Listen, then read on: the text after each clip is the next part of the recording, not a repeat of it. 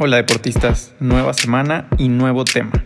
Ahora vamos a hablar un poquito sobre Strava para los que no lo conocen y para los que sí lo conocen todas las actualizaciones que se vienen con los cambios de esta misma semana, los cuales van a repercutir directamente en tu bolsillo si es que eres de los usuarios activos en la red social más grande del mundo para deportistas. Y de eso vamos a estar hablando entonces, Strava. Para todas estas personas que no sepan de qué se trata, si eres un deportista o estás tratando de convertirte en uno, te recomiendo que le des un vistazo a esta red social, la cual tiene más de 50 millones de usuarios registrados a lo largo del mundo y la principal característica que te ofrece es una red social en la cual la interacción con otros deportistas está basada en tus entrenamientos, es decir, con un dispositivo que puede ser desde un reloj o tu mismo celular, sales a correr, grabas la actividad, em, se sube a la red social, se pueden hacer comentarios, etc. Y una de las cosas que más atrajo la atención de todos y que ha hecho que sea tan popular es que existen una, una cosa que se llaman segmentos. Estos segmentos lo que es es eh, tú lo puedes mismo cargar o hay, o hay segmentos que ya la gente ha subido durante, hace, durante mucho tiempo, pero básicamente lo que es es un marcador que está en un punto A y concluye en un punto B. Puede ser en una recta, puede ser en plano, puede ser un, algo muy largo si es que es para, ciclismo o para correr, una recta que está sobre una avenida y termina en la colindancia con otra. En fin, eh, son de alguna manera metas eh, eh, o pequeñas competencias virtuales que están a lo largo de toda la ciudad, lo cual convierte a esta red social en una suerte de Pokémon de deportistas, por llamarlo de alguna manera, en el cual interactúas de forma digital, eh, pues con cada una de las veces que pasas por ese segmento, puedes ver tus tiempos a lo largo de, los meses conforme van avanzando, ¿no? y siempre te va a salir una notificación y un récord personal por cada vez que bajes tu tiempo en ese mismo segmento. No sé si me expliqué, pero es básicamente carreras virtuales en segmentos específicos del recorrido que hayas hecho con, el GPS. Esta es una de las características que, como bien dije, más ha hecho popular a la red social desde hace eh, alrededor de nueve años. Y aquí es donde se conecta el, podcast o el episodio que quería contar ahora eh, con todos los usuarios que ya sepan que es Strava y ya carguen habitualmente ahí sus actividades. Eso es algo que me pasa a mí, ¿no? Yo es, el lugar donde, si bien tengo un Garmin y también en, la app de Garmin se guardan las actividades, pues yo prefiero cargar todo a Strava y aún si cambio de dispositivo y estuve usando un tiempo eh, Apple Watch o cualquier otro dispositivo TomTom o lo que fuere, casi todos tienen integración con Strava y entonces las actividades que haces se cargan allá y lleva un control de, pues este año has corrido 200 kilómetros, en bici llevas, eh, no sé, 5000 kilómetros y has pasado tantas veces por este segmento. Entonces se vuelve muy atractivo llevar un control de pues todos tus kilómetros, todo tu entrenamiento en un solo lugar y, también era muy atractivo porque era gratuito.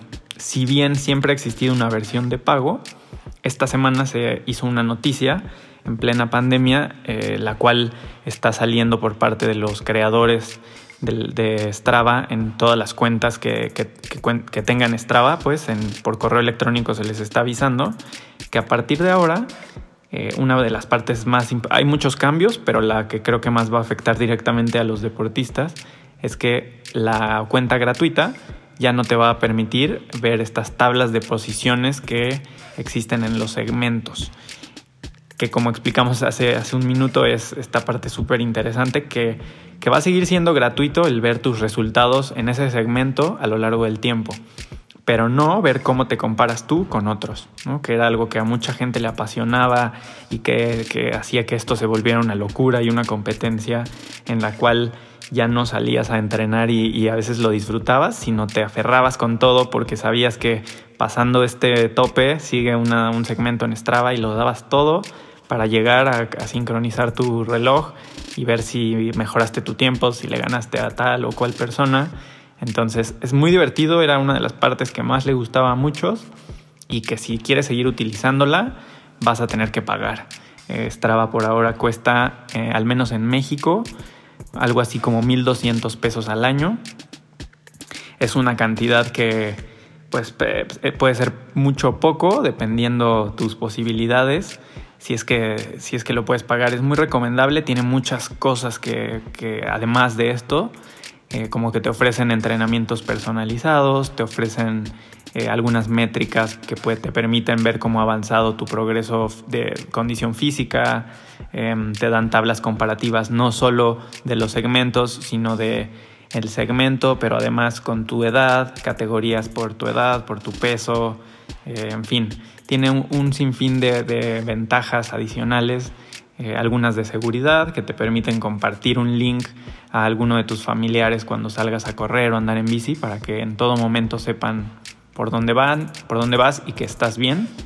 Eh, pero bueno, creo que aquí se abre un debate muy interesante ya que mucha gente se ha quejado, muchos deportistas están planteándose abandonar la red social. Es, eh, pues sí, una noticia complicada. Estamos hablando de un, negocio al final del día. Eh, casi todas las plataformas que nos ofrecen cosas como Spotify o, Netflix, pues al final cobran y nosotros estamos de acuerdo en, aceptar lo que nos dan por el precio. Acaba a tocar hacer lo mismo el, gran tema es que pues mucha gente nos acostumbramos. Yo llevaba como cuatro años usándolo sin pago. Llevo como seis meses que probé la versión de pago, pero porque se me olvidó terminar el, free trail, el, periodo de prueba gratuito, se me olvidó. Este, y me cobraron, ¿no? Pero, y ese fue el único motivo por el cual estoy pagando Strava Premium, pero en verdad pues para, para, seguir concentrando tus actividades no me parece que sea necesario, al menos en mi forma de uso de, los datos, eh, pagar la versión eh, premium. Pero bueno, entiendo que hay mucha gente que, es muy competitiva y estaba acostumbrada a no pagar nada por usarla y, seguir comparando sus tiempos con los de sus amigos o con eh, los mejores deportistas de la ciudad, ¿no? En los cuales cada semana es una guerra en ver quién ganaba eh, el ranking número uno, dos o el top, llegar al top ten en ese tramo que tanto te gusta de tu ciudad. Entonces, bueno, creo que, que, aquí te dejo más bien la pregunta a ti, si es que eres uno de los usuarios de Strava, vas a seguir utilizándola aún sin esta función. Yo creo que para muchos, para la gran mayoría, no es algo que afecte. Si bien es un dato que es muy interesante, pues si de, si de cualquier forma te puedes seguir comparando contra ti mismo y contra mejorar tus propios tiempos, creo que eso es lo importante.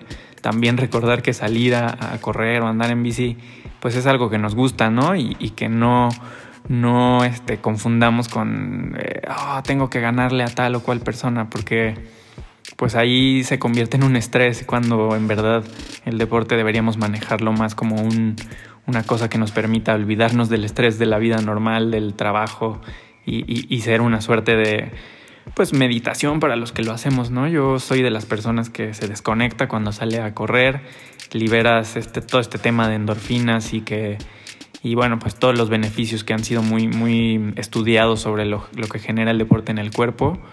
También se ha visto mermado por la nueva saturación de información y preocupaciones que, los deportistas, sobre todo amateur, ¿no? que lo hacemos por diversión, em, estamos, estamos expuestos a sobre a sobrellenar de datos nuestros recorridos y algo que era tan fácil como ponerte unos tenis y salir a correr para disfrutar la tarde se convierte en salir y, pelear en Strava para ganar, etc.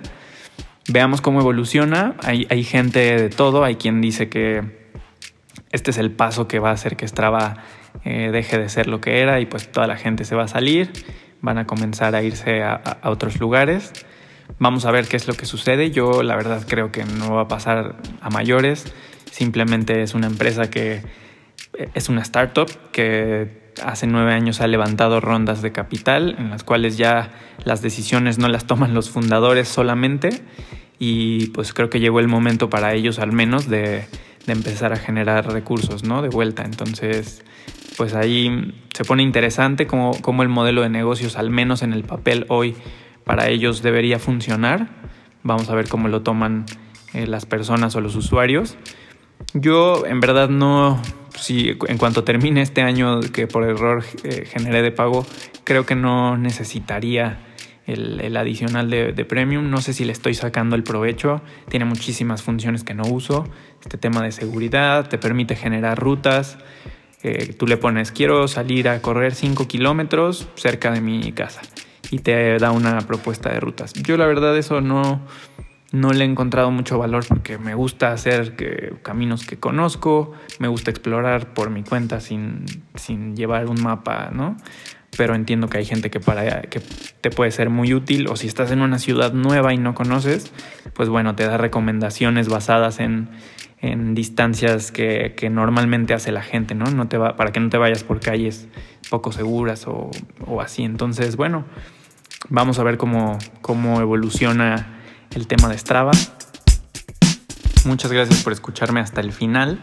Muchas gracias por darte el tiempo en el cual eh, si es que eres un deportista habitual y usas Strava, traté de resumirte eh, pues todos estos cambios que se han dado y el correo que te llegó para tratar de traducirlo en cuáles son las cosas que te afectan para que para ti fuera más fácil entenderlo. Así que pues espero que haya sido de utilidad esta información. Si nunca habías escuchado de Strava, espero que eh, esta, esta emisión te genere ese interés y puedas probarlo. En verdad es una herramienta muy recomendable aún con todos estos cambios que, de los cuales hablamos. Y bueno, te invito a que si estos temas te interesan, eh, te mantengas al pendiente de las siguientes ediciones. Tenemos un episodio cada semana y siempre tratamos de generarte algún valor si es que practicas deporte o es tu intención comenzarlo a hacer. Muchas gracias.